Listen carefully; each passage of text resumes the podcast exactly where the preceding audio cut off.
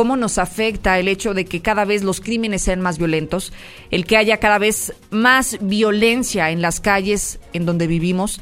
Gracias, Aurelio, por tomar mi llamada. Buenos días. Buenos días, muchas gracias por la invitación. Aurelio, quisiera comenzar por preguntarte si hemos perdido la capacidad de asombro, Aurelio, al escuchar que la gente festeja que hay ejecuciones porque se trata de narcotraficantes. Fíjate que es parte de un fenómeno eh, que le, se llama normalización de la violencia, que básicamente supone que como colectivo, como sociedad, como comunidad, eh, vemos ya la violencia como parte inmutable de nuestra vida cotidiana, es decir, es parte de la vida. Y esto viene a consecuencia de, obviamente, la inseguridad, la impunidad, eh, la forma en la que hablamos sobre la violencia y la falta de sensibilidad. Entonces no nada más es un problema, digamos, de las personas que lo perciben así y empiezan a tener, pues a lo mejor expresiones de aceptar este tipo de violencia, sino es un problema más bien estructural.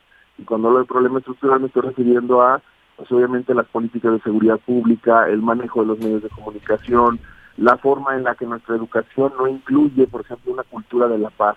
Y entonces lo que estamos viendo pues es un síntoma de un problema mucho más complejo, que es que hemos aceptado en nuestra vida cotidiana que las mujeres mueran en las calles, lo que está sucediendo, y hemos aceptado como parte ya desde hace bastantes años que el tema del crimen organizado es un tema que no se habla de manera eh, transparente, que si sucede algo no vamos a saber las consecuencias ni se va eh, digamos, no va a haber penalidad para los que participan.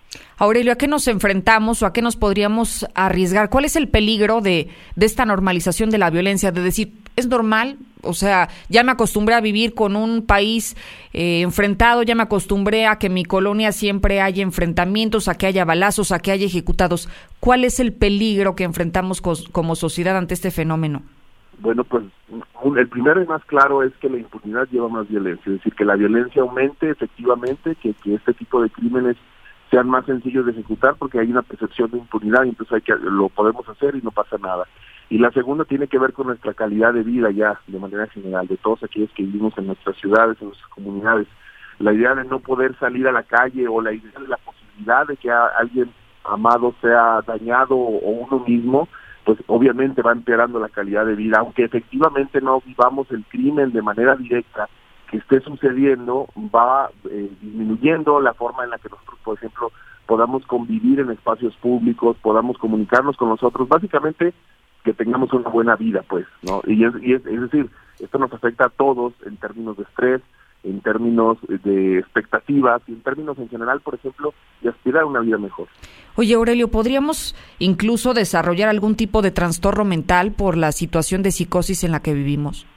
Pues eh, eh, la mayoría está asociado, digamos, al estrés y la ansiedad, ¿no? A lo mejor no como un trastorno, pero sí podemos pensar que gente que tiene un trastorno o gente que tiene un cierto tipo de vulnerabilidad, obviamente gente que vive la violencia de manera directa, eh, mujeres, eh, hombres que viven cerca de este tipo de marginalidad, pues evidentemente van a estar viviendo este estrés de manera mucho más directa. Pero lo que sí debemos de pensar es el tema de calidad de vida. Se nos ha acostumbrado a que mientras no tengamos un trastorno, mientras no tengamos una enfermedad, digamos todo está bien. Pero todos y todas tenemos derecho a vivir bien, no solamente a vivir sin, sin, digamos, el malestar, sino a vivir bien, a podernos desarrollar completamente. Y eso es parte de lo cual no se puede hacer si no hay este acceso a una seguridad, a una vida pública donde nos sintamos confiados. Qué interesante. Como bien lo señala la palabra, esta conjugación del bienestar. A eso, a eso te refieres con la calidad de vida, el bienestar en todos los sentidos. Y bueno, interesante tu apreciación, Aurelio. Muchísimas gracias por regalarlos estos minutos a mí y al auditorio de la Mexicana. A la orden. Él es presidente del Colegio de Psicólogos en Aguascalientes. ¿Y usted cómo se siente? Esa sería la parte interesante a conocer a través del 122 5770.